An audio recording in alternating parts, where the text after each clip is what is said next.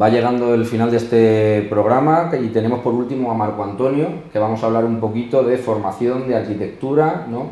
Es el creador de, de Boutique, ¿no? El CEO también. Director.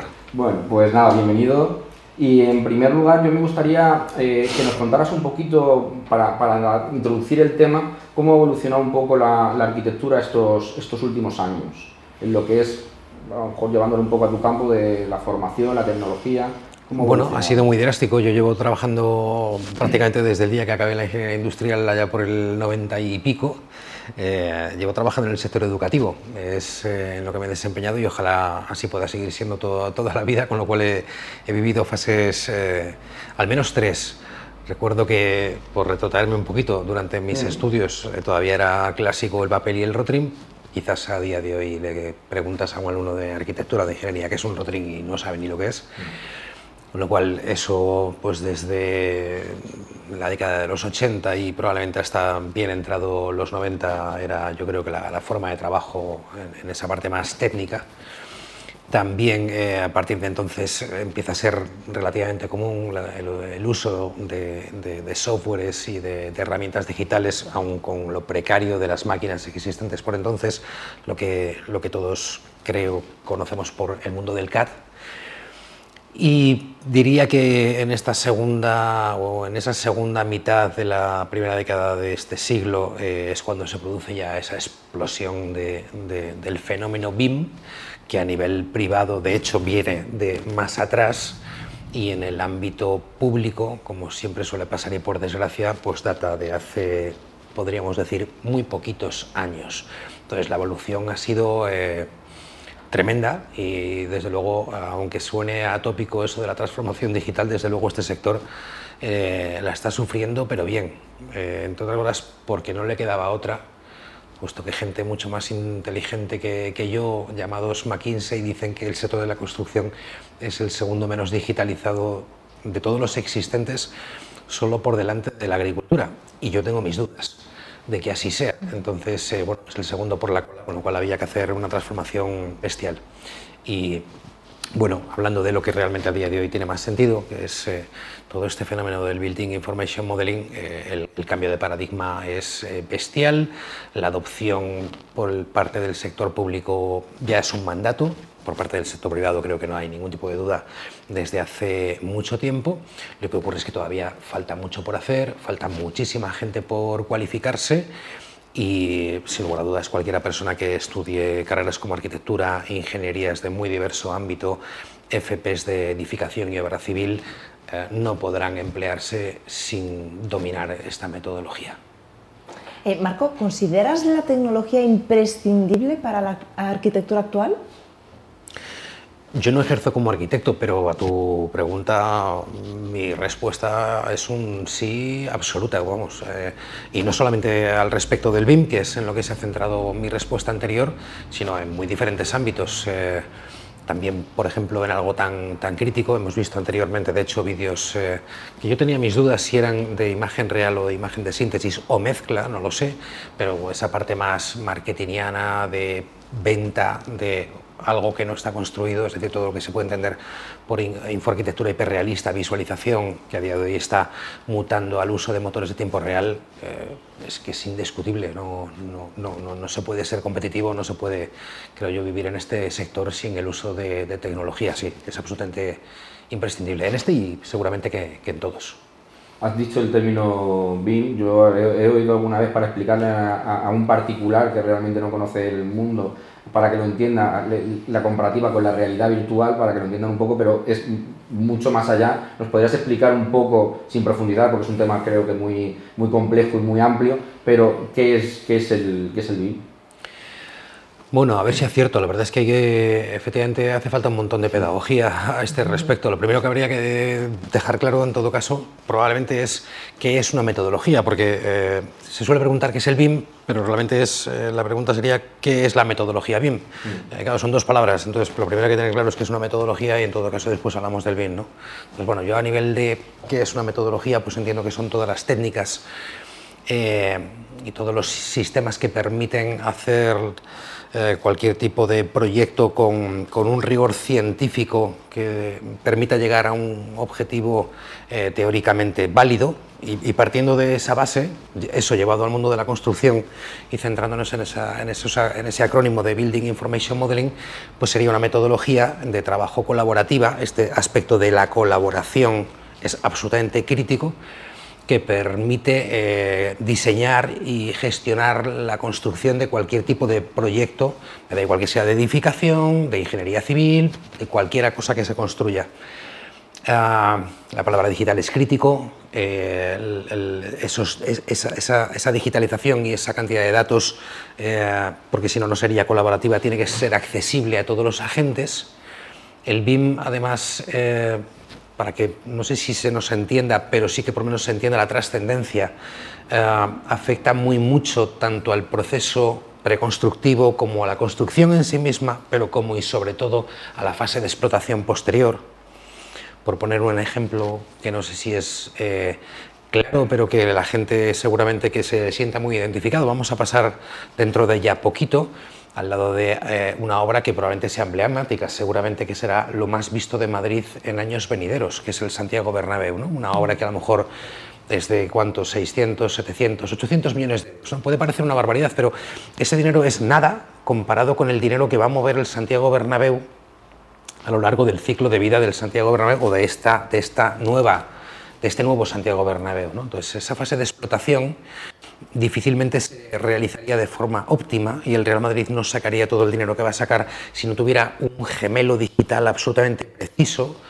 Y no por otro motivo esa obra ha sido la obra más emblemática que sobre BIM se haya cometido en España en los últimos años, íntegramente, de principio fin. Bueno, no sé si lo he explicado bien, porque no es fácil, pero... Además, yo voy a hacer un poco por la introducción que, te, que, que, he hecho. Yo hay un, un símil, voy a irme a la, a la, domótica, que yo lo digo mucho, que es una, una casa con domótica no significa que las persianas sean eléctricas, y yo creo que muchas veces también se confunde el BIM con un levantamiento volumétrico 3D y va mucho más allá. Totalmente. Por, por, eso, por eso era un poquito el tema y lo ha explicado para mí fantástico. Bueno, hay, hay, un, hay, un, tema que es, es, que es a partir del momento en el que yo eh, tengo un gemelo digital, yo, yo, recuerdo no hace demasiado tiempo que escuché la expresión gemelo digital o digital twin, eh, y la primera vez que lo escuché dije no tengo ni idea de qué es un gemelo digital, ¿no? pero tampoco hay que ser muy listo para decir, coño, gemelo, réplica, digital, pues digital partiendo de la base de que yo tenga un gemelo digital de la estructura, pero un gemelo digital en el que cada objeto represente fielmente lo que eso va a ser en la realidad, quiere decir que podría acceder a una base de datos con todos los parámetros de todos los objetos que formen parte de esa construcción. Entonces eso, claro, me permite desde un entorno ficticio o, digital controlar absolutamente todo, eh, la parte de estructuras, la parte de instalaciones, la parte de eficiencia energética, es decir, es, un control absoluto y completo de aquello que se está construyendo. Y son estos palabras mayores, porque eh, realmente eh, bien utilizado supone un decremento de costes terrorífico, porque evita, entre otras cosas, cambios en obra. Los cambios más costosos son los cambios en obra, cuando te das cuenta de que lo que pintaste en AutoCAD no funciona en la realidad y entonces hay que echar marcha atrás, hay que empezar a tirar muros, ya no digo pilares, y entonces eh, los presupuestos no valen. Ah, vamos, voy a utilizar otra palabra, no sé exactamente cuál has dicho antes, pero también el, el ensamblado de los distintos agentes. Sea, antes cada agente, cojamos, eh, iba por su lado y en el BIM lo que hace es también unir a los distintos agentes en un modelo para evitar lo que está... Sí, bueno, se utiliza muy también frecuentemente el concepto de entorno común de datos. Entonces hay un entorno común de datos accesible por parte de todos los agentes, con lo cual la gente tiene en todo instante y en tiempo real la misma información. Has citado temas de realidad virtual y demás. Bueno, evidentemente las derivadas son hacia lo que queramos. En esa parte de visualización, eh, nosotros también actuamos de manera... Eh, de manera muy, muy importante. Para nosotros la parte de, visualización, ya sea clásica o en tiempo real, es, fundamental. Entonces, efectivamente, ese modelo digital, llévatelo donde quieras. No tienes por qué estar viéndolo en una televisión, con una pantalla de ordenador. Te lo puedes llevar unas gafas de realidad virtual, aumentada, mixta, extendida, hacer con ello lo que quieras. Lo crítico es que tienes eso, un gemelo, una representación digital que replica aquello que tú quieres construir, quieres explotar, etcétera, etcétera, etcétera. Entonces, sin eso a día de hoy ya no tiene sentido eh, trabajar en este sector, que además es un sector tractor para España. No nos olvidemos que la primera constructora es española, del mundo y en el top 25 hay unas cuantas. Entonces, para nosotros es un sector estratégico. Claro. Eh, Marco, y por ir finalizando un poco, eh, preguntaba a los espectadores si sabían lo que era boutique, pero para eso te tenemos a ti para que nos cuentes qué es boutique y qué valor diferenciador da boutique. Bueno, pues boutique no deja de ser eh, el proyecto educativo de posgrados tecnológicos para arquitectos, ingenieros civiles y personas que se quieran desempeñar en el ámbito de la visualización 3D que puse en marcha eh, hace relativamente poco, enero de 2019. Lo que pasa es que, por Dios, la cantidad de cosas que han pasado en el mundo desde enero de 2019. Lo que ocurre es que yo vengo del sector educativo desde el año 98, con lo cual, de alguna forma, aunque eh, este sea un proyecto personal, no deja de, eh, vamos a decir, recoger toda la inercia y, por qué no decirlo, todo el conocimiento. Lo más importante, todo el equipo que me ha acompañado desde hace un montón de años cuando nos estén escuchando eh, en directo o en diferido decir boutique, probablemente la gente se le vaya a la cabeza la palabra francófona. Sí, sí. No está mal, porque normalmente asociamos esa palabra con la palabra calidad y evidentemente ese era uno de los objetivos. Y eh, boutique, en términos escritos, que son las cinco letras de B, U, T y C, es decir, es castellanizar la palabra francófona, precisamente mi pretensión mm, en el ámbito educativo no era sino eh, transmitir un, inexcusable eh, nivel de máxima calidad en el ámbito de las nuevas tecnologías. De hecho, es la contracción de boutique de las nuevas tecnologías. Juntas todas esas palabras y te queda boutique. En cualquier caso, es un proyecto focalizado en el sector AECO, es decir, es, eh, intentamos impartir los mejores posgrados para arquitectos, ingenieros civiles, gente en cualquier caso de cualquier ámbito de la construcción, incluido por supuesto la parte de Facility Management, siempre desde un punto de vista muy tecnológico, no exclusivamente tecnológico, es decir, nuestro, nuestra intención no es que la gente domine los botones de una serie de aplicaciones, eso no vale para nada. Eh, los botones no hacen nada solos, evidentemente tiene que ser un mix de metodología y un mix de tecnología que permita que cualquiera se desempeñe en este sector eh, con los estándares y con los requisitos que a día de, que a día de hoy este sector eh, impone. Y por qué no decirlo, ya que me preguntas, pues entre todas esas disciplinas y entre todas esas áreas, Mm, de la que no es que estemos más orgullosos, pero sí que es cierto que es donde, eh, vamos a decir, tenemos un producto eh, más eh, visible, nunca mejor dicho, es lógicamente el área de visualización. ¿no? evidentemente un plano, aunque sea en 3D, pues puede ser arte y puede ser maravilloso, pero evidentemente todo lo que tiene que ver con algo que esté más en, en la onda de un producto audiovisual es consumible por parte de cualquiera. ¿no? Entonces, ese área de visualización, tanto clásica como inmersiva, eh, nos ha permitido que en tan solo dos promociones concluidas, que son las que tenemos en, nuestra, en, nuestro haber, hayamos sido eh, designados por parte del único ranking mundial creíble que existe el pasado día 28 de febrero como la mejor escuela de certificada del mundo. Esto para mí no solamente es un orgullo y un honor, sino que lo que quiero dejar absolutamente claro es que no somos más tontos que los anglosajones, no tenemos menos conocimiento que los anglosajones, tenemos la misma infraestructura y la misma tecnología que tienen ellos, pero creo sinceramente que tenemos más talento. Entonces, eh, es una pena que todo eso no se aproveche y bueno, yo me, brindo desde Boutique lógicamente a intentar liderar la cualificación de todos aquellos que quieran hacer proyectos que sean los que, los que destaquen a nivel mundial en, años y décadas venideras. La verdad que pues felicitarte porque creo que es un proyecto espectacular. Eh, darte las gracias por haber venido porque a mí me gustaría esta tarde despedirte de una forma un poco más especial. ¿no? Eh, creo que tenemos la suerte de poder ver el vídeo que ha hecho que os designaran ¿no? como la mejor escuela certificada del mundo, así que qué mejor manera que despedirte de esa manera con ese vídeo bonito. Muchísimas gracias Marco por, haber, eh, por habernos acompañado esta, esta tarde. A vosotros. Y sirva como tributo a, a, los que se han dejado la piel para hacerlo, que son los verdaderos protagonistas. Muchas gracias. Pues adelante con el vídeo.